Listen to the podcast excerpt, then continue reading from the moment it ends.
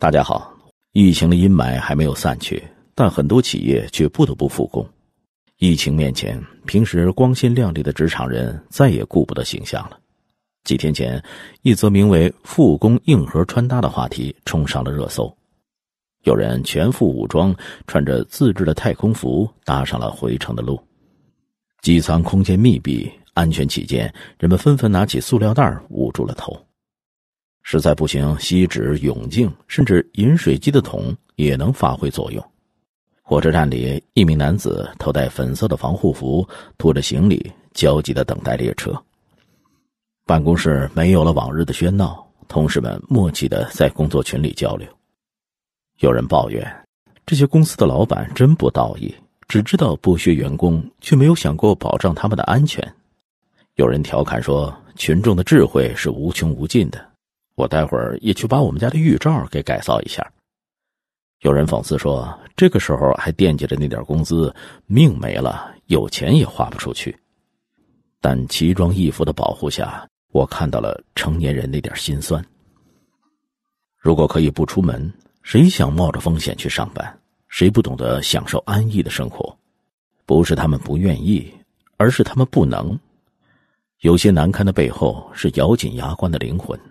成年人的世界没有容易两个字，无非是被生活推着往前走，还必须把委屈往肚子里咽。疫情之下，众生皆苦。在微博上看到这样一个帖子：河北的一位大爷戴着口罩，推着一辆简陋的电动车，卖着一元一根的冰糖葫芦。其实，河北大部分村庄已经被封了，路上连行人都没有。即便他走街串巷，一天下来。可能连一串冰糖葫芦也卖不出去。路过的监督员为了保证居民的安全，声色俱厉的让他回去。老大爷一句话也没敢说，顺从的摘下了一串串冰糖葫芦，放回箱子里。我不知道老大爷家庭情况怎么样，可是疫情比较严重的时刻，冒着危险也要出来，大概就是为了生活吧。了不起的盖茨比中有句话。当你想要批评别人的时候，要知道，并不是所有的人都有你拥有的那些优越条件。如果不是生活不易，谁甘愿置身于风险？洛阳十字街头，往常的时候人潮人海，行人如织，可今年过年的时候，所有的商铺都关闭了，街上异常安静。当所有人都宅在家里的时候，一个女人站在街头。拿着一串色彩鲜艳的气球，左右张望，期待有人买走一两个。哪有人不懂得享受安逸？不过是无能为力。还有的网友说，有一个六十多岁的老太太，以前平时以卖鸡蛋为生，每天骑着三轮车在集市上零售，好一点一天能卖出十几斤。年前她进了好几百斤的鸡蛋，准备卖给过年串亲戚的。可是现在疫情严重，没人走亲戚了，鸡蛋也卖不出去，只能在家里放着。更惨的是，鸡蛋是生鲜产品，保鲜日期有限。也许卖冰糖葫芦是为了给儿孙多一点压岁钱，也许那几百斤的鸡蛋是老奶奶半辈子的积蓄，也许卖完所有的气球，那个女人就能给孩子添两件新衣服了。这个春节对我们普通人来说，不过是失去了自由，不能出去逛街聚会而已。但在我们看不到的地方，有些人却计划着依靠过年时挣的钱维持一年的开销。他们囤了多少货，就抱着多大的希望。可如今，所有的希望都变成了深深的绝望。知乎上有句话是这么说的：“委屈最大的，其实是没什么声音的人。”你跟他们讲隔离、讲防疫，但你没办法帮他们交房租、交水电，还有一日三餐的费用。他们不是什么少数人，就是身边一个个活生生的普通人。他们是凌晨两点在空无一人的街道上卖着几块钱小吃的商贩他们是守着空荡荡的娱乐设施却无人光顾的心酸老人，他们是对着空无一人的街道却幻想卖出一个气球的普通人。我们在家里没出门，仅仅是不能去餐厅吃可口的饭菜。可是，大部分餐厅为了筹备年夜饭，都提前准备了大量的食材，而疫情防控指令一下，所有年夜饭预订都无条件取消，餐厅也被迫关停。那些花大价钱买来的食材根本就放不了多久。对于很多果农来说，春季是旺季，果农们都把最后的希望压在了年末。可是今年，一筐筐砂糖橘无处可销，一颗颗草莓烂熟在地里。一位养殖户因为鸡仔运不出去，厂里的鸡仔又源源不断的孵化出来，只能将无法处理的大量鸡苗就地掩埋，整个春节损失达一百多万元。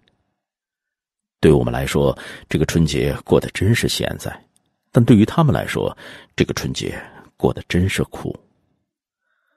这几天疫情还在继续，可是，一接到返工的通知，他们又提着大包小包上路了。不是想挣钱想疯了，也不是不怕死，只是晚去一天，身上的担子就又重了一些。如果可以平安度日，谁愿意终日奔波？不过是因为他们家里还有年迈的母亲，还有正在上大学的孩子。疫情可怕吗？当然可怕。可是对他们而言，比生活下去更急切的是活下去。鲁迅先生说：“无数的远方，无数的人们，都与我有关。”此时，我连一句责备的话都说不出，只觉得心酸。有些人仅仅是为了活着，就已经花了很大的力气。